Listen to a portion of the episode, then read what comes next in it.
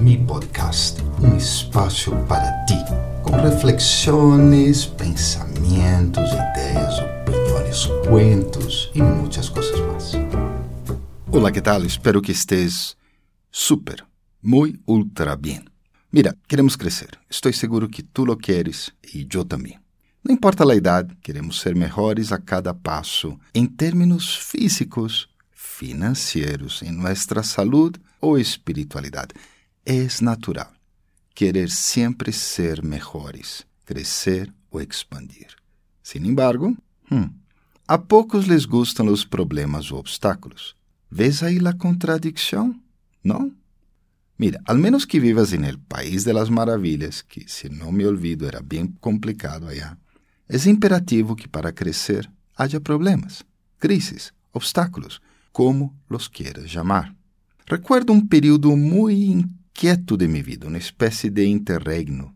Durante esse período de tempo, tive a oportunidade de ir a ensinar em um lugar único em Brasil, terra, cerca de uma poderosa mina. A empresa construiu uma cidade para os mineiros que era, les cuento, perfeita, segura. Todo funcionava. Realmente um lugar ideal para que alguém estudar e melhorar. Isso pensei eu. Recuerdo ver esta piscina olímpica e pensava, não pode ser tão perfeita assim. Era óbvio que aí alguém surgiria, um campeão de natação. Verdade? Nada. Em um ambiente tão seguro e tão perfeito, nada fora de lo normal sucedeu ou poderia suceder. Para crescer, necessitamos los retos coisas complejas que nos forzarão a sair de la zona de confort, nossa pequena área de perfeição, entre comillas, e nos harão buscar aventuras. Há outra coisa que é bueno ter em conta, assim, sabe, um, um pero acá.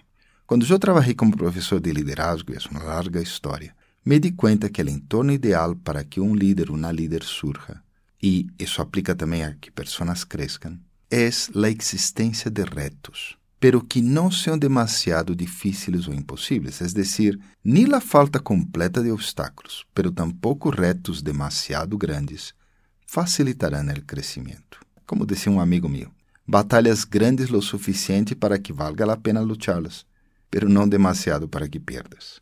Então, da próxima vez que vem um obstáculo, piénsalo. Uau, vou a crescer muito mais. Um super abraço para ti. Espero que de verdade estés muito, muito bem de coração. Nos encontraremos la próxima semana. Bye, bye.